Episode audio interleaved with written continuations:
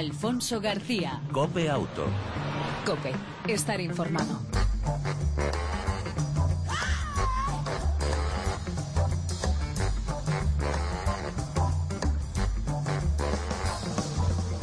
Hola, ¿qué tal? ¿Cómo estás? Bienvenido una semana más a este tiempo de radio dedicado al mundo del motor, tanto en las dos como en las cuatro ruedas. Ya sabes, cada semana en esta entrega de Copia Auto te ofrecemos información, actualidad, opinión e incluso entretenimiento durante aproximadamente 35 minutos.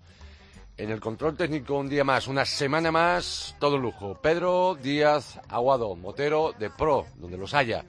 Al volante, a Alfonso García. Sin más, y si te parece, arrancamos.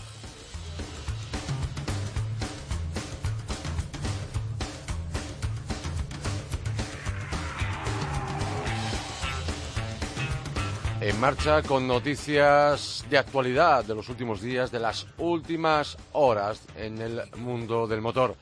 Cuestionan el uso de los radares y los márgenes de error. El defensor del pueblo lleva meses estudiando un informe que cuestiona el uso de los radares y los márgenes de error. Firmado por un ingeniero experto en seguridad vial, asegura que los agentes que los manejan desde las eh, patrullas eh, no lo hacen correctamente y que la Fiscalía en ocasiones no aplica los márgenes correctos. El gran perjudicado, el conductor. Esperemos que el defensor del pueblo siga estudiando y que de alguna manera tome medidas, eleve un informe y al final se hagan bien las cosas en bien del conductor y de la seguridad.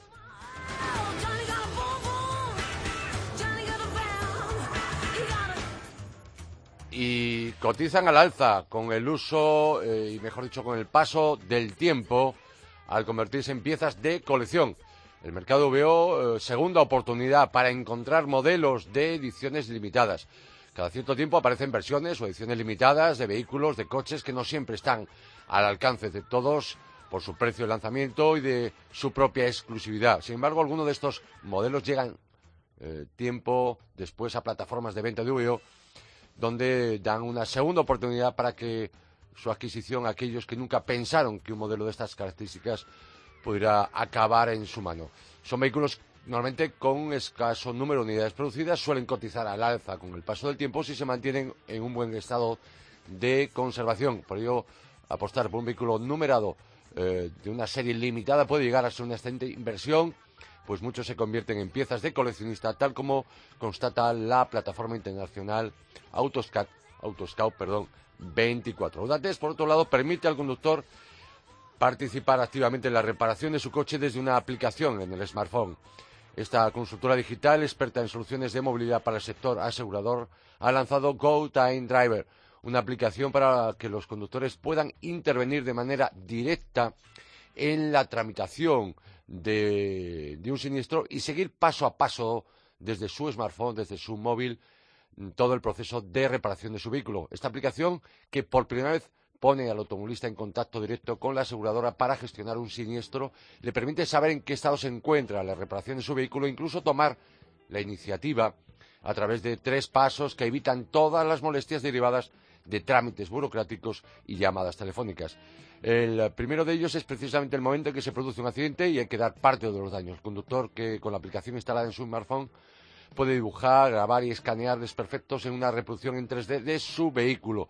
Luego, reparación a la carta sin salir de la aplicación. También puede buscar y localizar el taller apropiado, tanto por proximidad, precios y por fechas de disponibilidad. Por tanto, una herramienta muy interesante esta que pone en nuestras manos eh, Audates, eh, esta GoTime Driver, para participar activamente en la reparación de nuestro coche desde el móvil y una aplicación que se dirige sobre todo a la llamada generación Y, que en pocos años eh, protagonizará el 50% de los siniestros en nuestro país. Aumenta además, por otro lado, el abandono de coches en los talleres. Eh, se ha convertido en una práctica cada vez más frecuente en estos tiempos de crisis. El año pasado los talleres llevaron eh, al desguace casi 4.000 vehículos abandonados por sus propietarios tras una reparación. Los motivos que llevan a sus dueños a adoptar esta medida son que no pueden hacer frente al coste de la reparación o no encuentran rentable la reparación de sus viejos automóviles. Recordemos que la seguridad vial que se aprobó allá por 2009 establece en su artículo 86 que la Administración competente en materia de gestión de tráfico podrá ordenar y organizar el traslado del vehículo a un centro autorizado de tratamiento de vehículos para su posterior destrucción y descontaminación. Con anterioridad a la orden, la Administración requeriría, requeriría al titular del mismo advirtiéndole que de no proceder a su retirada en el plazo de un mes, se procederá a su traslado al centro autorizado de tratamiento. Y dos últimas noticias antes de entrar en materia y de contaros una historia, una aventura, una locura eh, que es posible y que se ha hecho realidad. Pero antes, Subaru decir que alcanza los 15 millones de motores Boxer producidos y los 14 millones de unidades con Symmetrical All-Wheel Drive. Esta importante cifra ha sido alcanzada tras 49 años desde que eh, Fuji Heavy Industry desarrolló la primera versión de su motor Bose de cuatro cilindros refrigerado por agua que fue introducido en el Subaru 1000 en mayo del 1966. También el eh, pasado mes de enero se ha alcanzado otro logro importante por parte de la marca japonesa al alcanzar las, los 14 o las 14 millones, 14 millones de unidades producidas con su legendaria tracción integral permanente que hemos comentado, que fue introducida en el Subaru Leone 4WD State, precursor del Lowback y de la empresa que fue lanzado al mercado allá por septiembre de 1972. Y para cerrar estas noticias, decir que Peugeot amplía su gama Blue H, HDI al Peugeot 208 y 2008, en concreto con el motor 1600 Blue HDI 120 caballos desde 18.180 euros y el 2008 con la misma motorización, mismo motor, misma potencia por 21.000 950 euros. Esta Blue HDI es la denominación de los bloques diésel de la marca francesa que cumplen con la exigente normativa anticontaminación Euro 6. Combina tres elementos diferenciales, el filtro antipartículas, el FAC, con aditivo, tenerlo muy en cuenta, el catalizador Select Catalytic Reduction y un dispositivo Stop Start. Y hasta aquí las noticias más destacadas en el mundo del motor en las últimas horas y en los últimos días. Entramos en materias y lo que te vamos a contar, vamos a ver si, si te lo crees.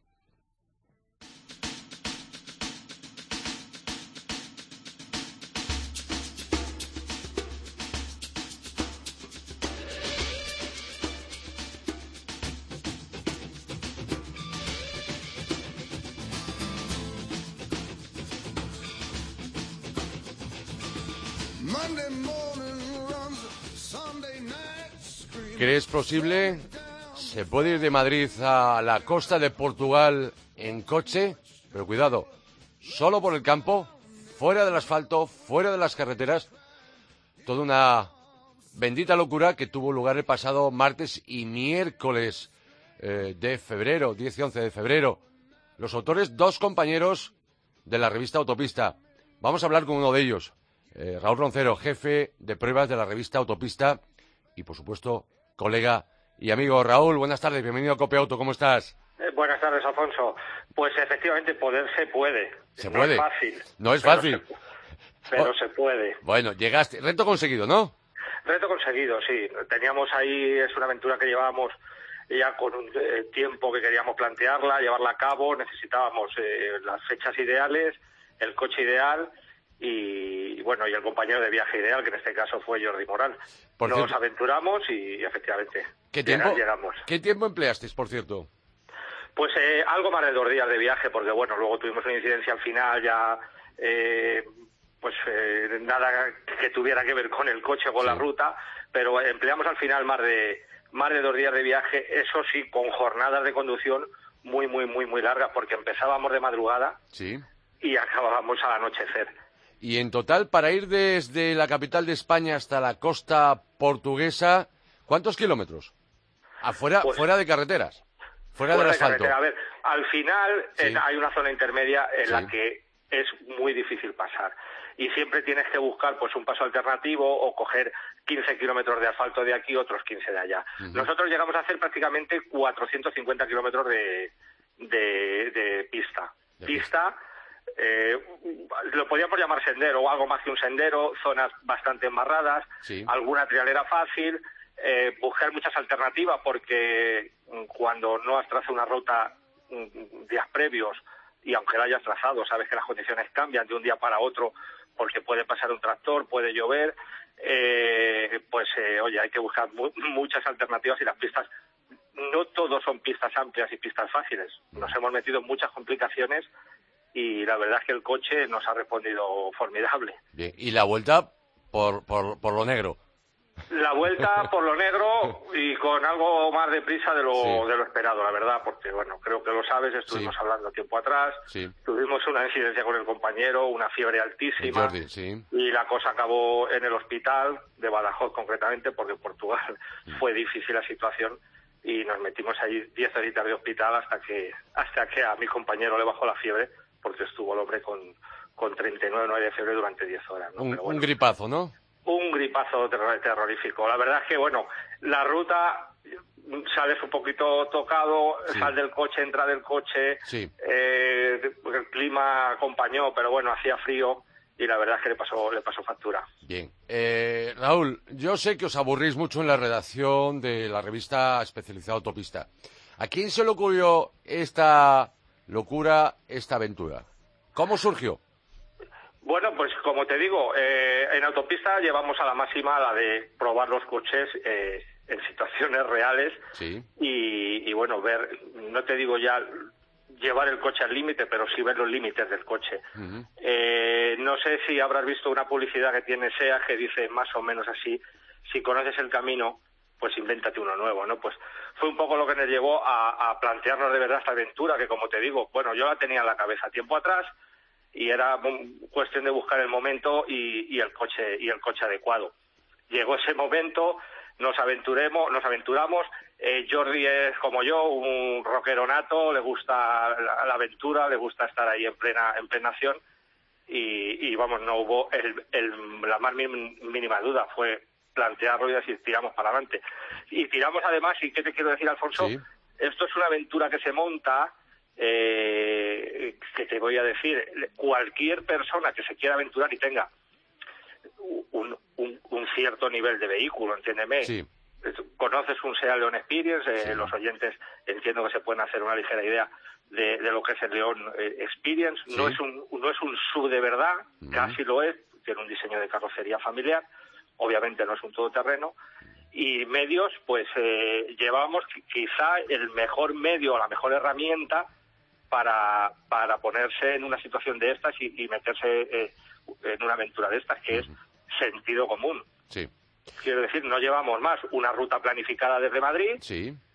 y mucho valor, muchas ganas, mucha mucha aventura o mueve la sangre y, y poco más. Mm. Y sobre todo, sobre todo, mucho sentido común porque es quizá la mejor herramienta para no sacarte de apuros, sino para no meterte en ellos.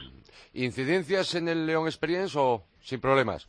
Eh, eh, bueno, eh, tuvimos un arranque un poco desafortunado porque, como te decía, la ruta, aunque hayas conocido el camino, la ruta sale justo desde Arroyo Molinos. Sí.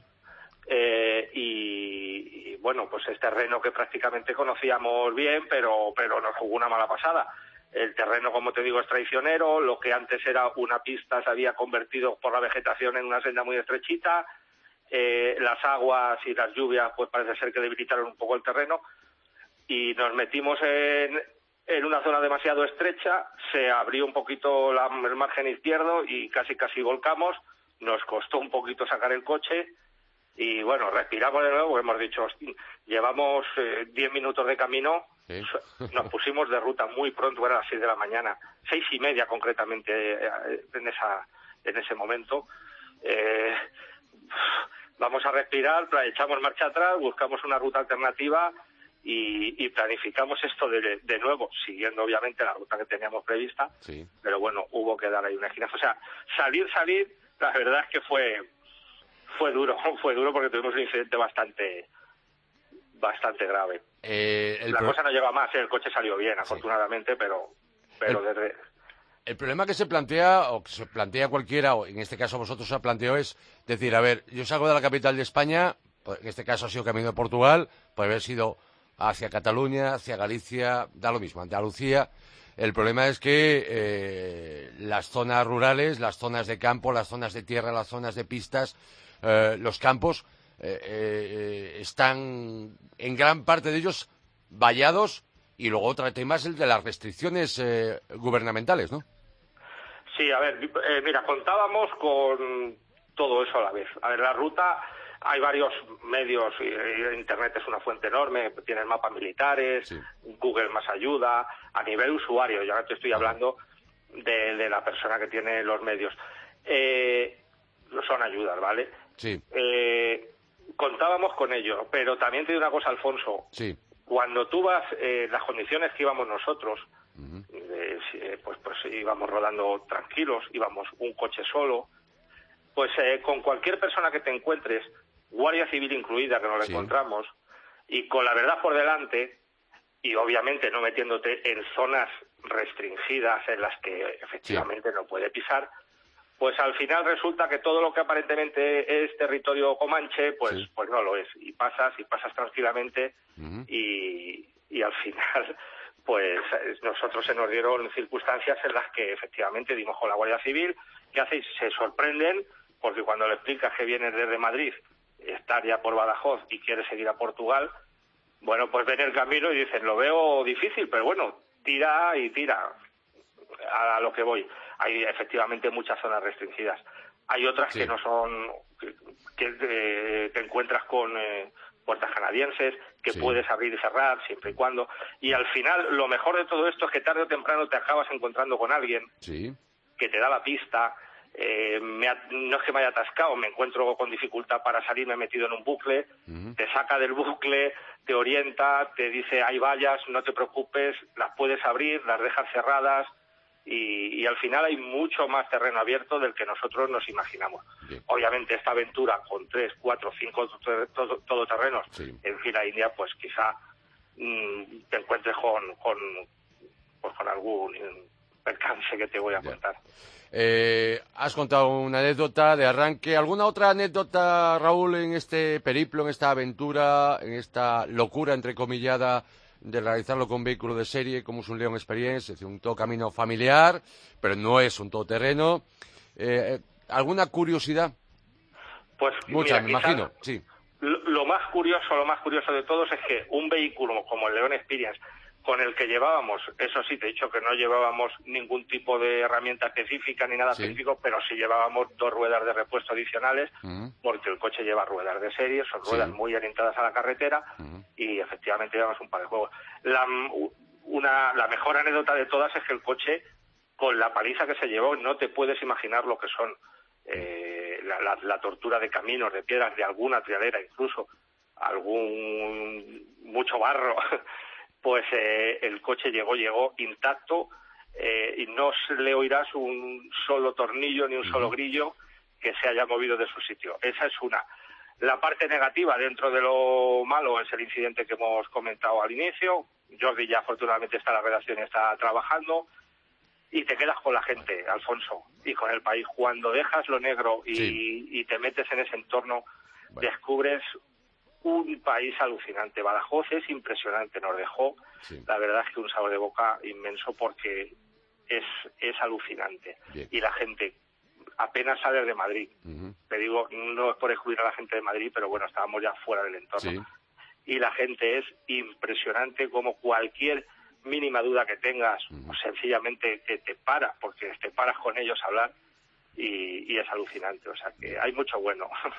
Raúl, eh, estaremos pendientes de ver ese reportaje gráfico, esa redacción, esa narración, eh, en, fin, eh, en conclusión, ese reportaje que publicaréis en el número mm, de autopista del 10 de marzo, si no mal me equivoco. 3 de marzo finalmente. Ah, 3 de marzo. 3 de marzo en Autopista, en la revista. Eh, tendréis también noticia de este reportaje en autopista.es, en nuestra web. Y en la revista interactiva, que seguro que la conoces. Por supuestísimo. Pues estaremos muy pendientes de ver todo ese reportaje gráfico, donde me imagino que tendréis más tiempo para podernos contar y leer muchas más cosas de las que aquí nos has contado en Copiauto. Por cierto, ¿alguna otra locura está en cartera? ¿Cuál será la próxima? Muchas, no te, Ya te lo contaré en Ginebra si te veo. Pues venga, espero, espero que siga esa bendita locura y que siga esa, esas ganas de, de seguir eh, trabajando, mm, en este caso, con los coches, con los vehículos eh, y, por supuesto, al frente de, eh, de esa revista como jefe de pruebas. Raúl Roncero, gracias, amigo, por atender la llamada de Copiauto y enhorabuena, por cierto, también a Jordi Moral. Muy bien, Alfonso, muchas gracias. Un abrazo y hasta la próxima, gracias. Igualmente, un abrazo. Chao. Alfonso García. Cope Auto. Cope, estar informado.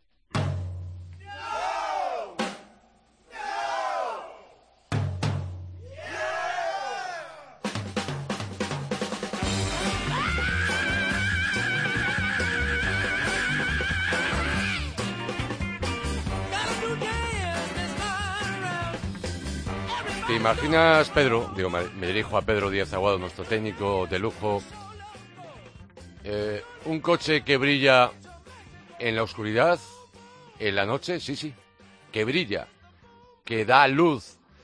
Pues eh, Nissan ha presentado ese primer coche que brilla en la oscuridad. Y queremos conocer más cosas. Y que mejor que hacerlo con alguien que sabe y mucho, como es Alexander Shaw, responsable de comunicación de vehículos eléctricos y tecnología de Nissan Iberia. Eh, Alexander, gracias y bienvenido a Copeauto.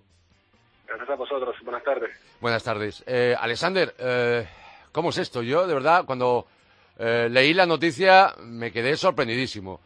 El primer coche que brilla en la oscuridad. ¿Y por qué brilla en la oscuridad? Bueno, es una innovadora pintura que utiliza la energía de los rayos ultravioletas absorbidos durante el día para, para de hecho, brillar durante, durante la noche. Eh, Nissan es una marca pionera en la a nivel de, de tecnología y, y en ese sentido hemos ya recientemente desarrollado también una pintura, por ejemplo, super, super eh, eh, hidrofóbica y Sí. oleofóbica, oleofóbica, por ejemplo, para también repeler la sociedad y eso vamos a decir es un el siguiente el siguiente paso en el desarrollo, por ejemplo, de, de, de nueva tecnología en ese sentido, ¿no? ¿El modelo elegido para, para el prototipo cuál ha sido? Ha sido el Nissan Leaf, es el vehículo 100% eléctrico más vendido del mundo Sí. y también en, España y en Europa. Ajá. ¿Y qué queréis? ¿Cuál era el objetivo de, bueno, de utilizar esta última tecnología en un vehículo, como es este, en este Nissan Leaf? Eh, el objetivo es un poco destacar la importancia creciente de la energía solar y también concienciar acerca de la necesidad de ser medioambientalmente responsables, ¿no? Ujú. Y por esto, con el doble sentido también se ha escogido el vehículo eléctrico 100% Sí. eh, del Nissan Leaf. Eh, en ese, eh, con esta innovación Nissan sigue con su apuesta por la innovación tecnológica de última generación, que por ejemplo, entre otros, también se enfoca a reducir los accidentes con el escudo de protección inteligente, que hace poco también, el año pasado, introducimos otro vehículo eh, que es para todo, vamos a decir, del segmento B, que era el Nissan Note. Mm. Pero, Alexander, una, una cuestión. Eh, eh, ¿Esto podría ser una realidad de poderlo ver en nuestras carreteras o ahí topamos a lo mejor con la legislación?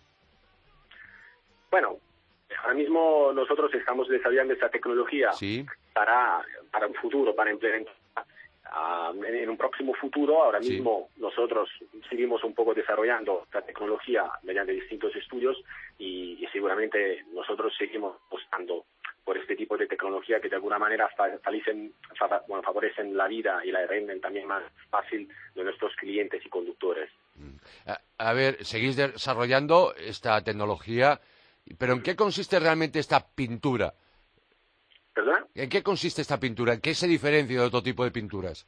Bueno, evidentemente varias empresas también han aplicado pintura Sí. de, este, de este tipo, pero la primicia absoluta y exclusiva eh, por parte de Nissan es el hecho que utiliza materiales orgánicos, Ajá. ¿vale? Es una forma totalmente eh, secreta Sí. eh, que por ahora si, si, si- si llegaría al nivel de comercializarse, en este caso es una pintura que duraría 25 años, por ejemplo, y eh, le- gracias a esa tecnología le permite brillar en la oscuridad y es una, una tecnología directamente eh, innovedosa y, como ya he dicho, que se pone en, en- materiales orgánicos, ¿vale? Ujú. Y es un poco la distinción también de la parte novedosa también de, de Nissan en ese sentido. No paráis eh, en, en vuestra marca de estar en la última en tecnología. Hablabas antes de esa pintura que hablamos aquí hace, una- hace unos meses que repele la, la suciedad. Eh, me imagino que seguís trabajando en muchísimas cosas más. Eh, por ejemplo, para el próximo Salón de Ginebra, ¿podemos adelantar alguna novedad también tecnológica, al margen de algún modelo que podamos observar, que presente alguna primicia?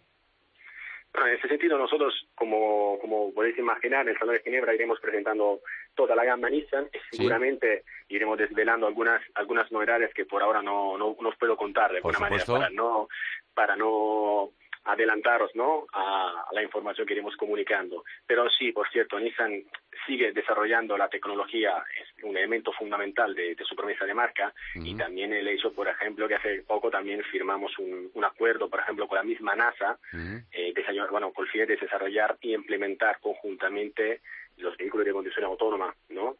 Así que es un elemento del ADN de Nissan, la innovación y un poco la, la apuesta hacia la tecnología y sobre todo que, sea la apuesta de todos los clientes. ¿Y, podríamos ver este, o podremos ver este Nissan Leaf eh, que brilla en la oscuridad en el Salón de Ginebra?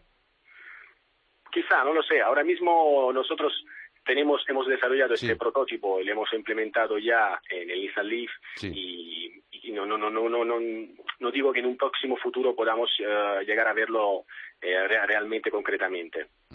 ¿Es un invento propio de Nissan o ha trabajado alguien externamente a vuestra marca?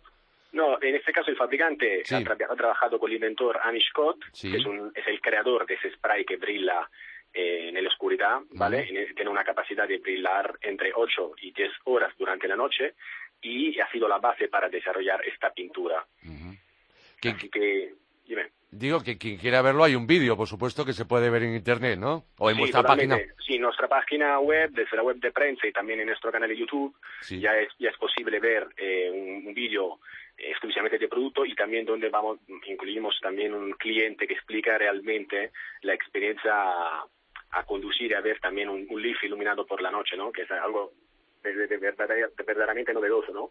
Y sorprendente. ¿eh? Yo creo que ha sorprendido a todos aquellos, no sé qué número de visitas eh, eh, lleváis, creo que en dos días más o menos, ¿no? De, de, de poderse ver, es, haberse podido ver este vídeo ¿no? en Internet, ¿no? O en vuestra página no, web. La verdad que ha sido el mercado y todos los, los, aficionados y también de la marca y también los, los, los frikis de la tecnología, la verdad que han, recibido muy bien este tipo de noticia y están muy interesados. Nos han, también hemos recibido muchas peticiones de información y más que nada para, para pedirnos más detalles, saber cómo funciona y la verdad que ha sido, ha sido cogido muy bien esta noticia y nos alegramos también que tengamos ese éxito, ¿no? Mm. Alexander Show, responsable de comunicación, vehículos eléctricos y tecnología en Nissan Iberia. No sé si ha quedado algo más en el tintero que quisieras apuntar. Nada, me ha encantado vuestra disponibilidad. Muchas gracias.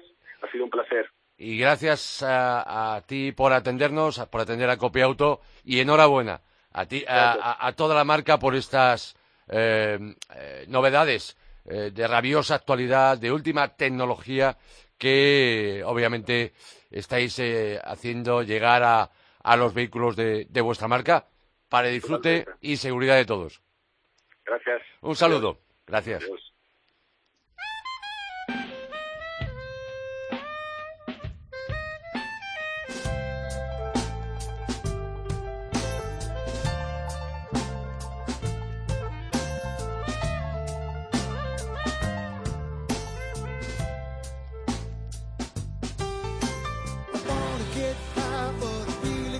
Esta recta final te hablamos de dos novedades de la semana que te van a interesar y mucho.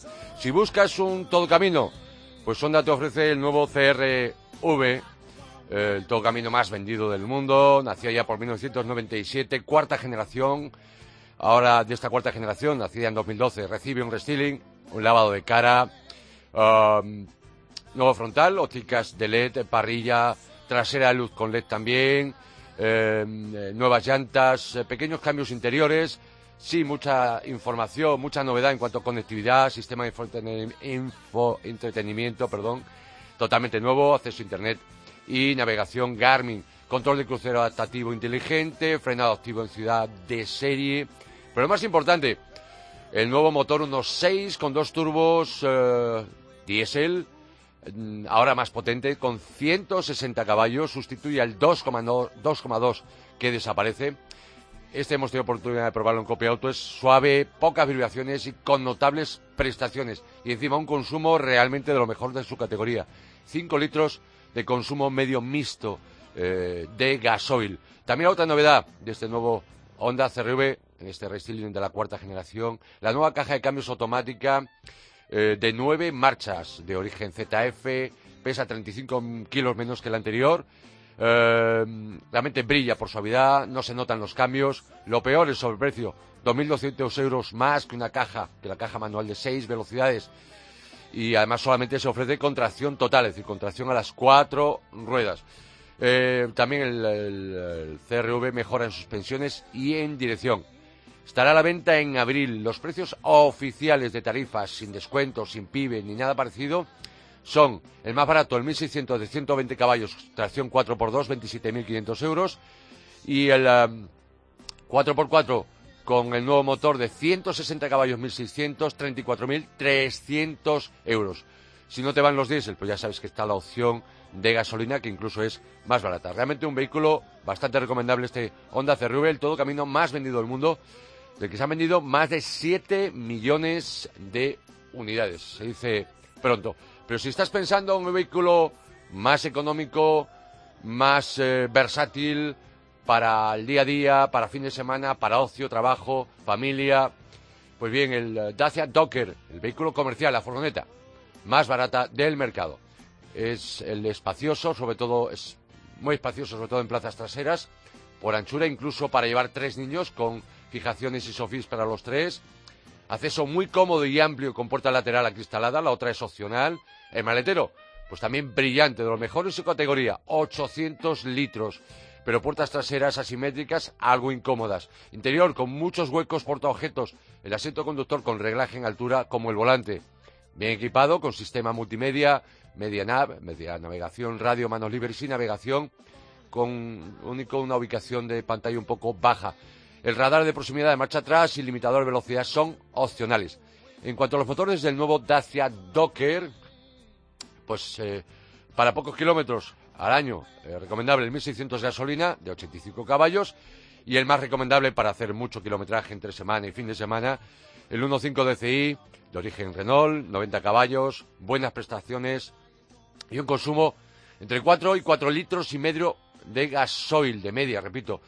Los precios también son o es su gran atractivo, el del Dacia Docker, desde 7.550 euros IVA y transporte. Mm, sin PIB, sin descuentos. Eh, por supuesto, los impuestos no están incluidos, pero realmente un precio muy atractivo que convierte en Altacia Docker en el vehículo comercial, la furgoneta más barata del mercado. Recomendable por precio, por uso, por manejo y por bajo coste de mantenimiento. Y hasta aquí las pruebas al coche de la semana en Copia Auto. Dacia Docker y nuevo Honda CRV. Y nos vamos.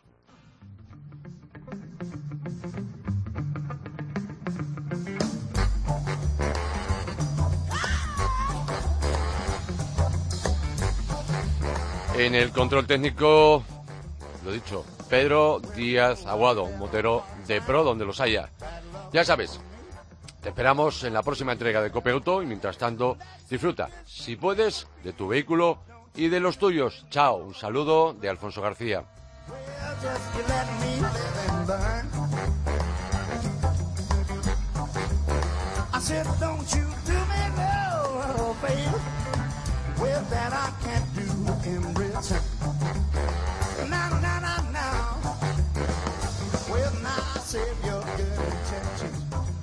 somebody you can trust.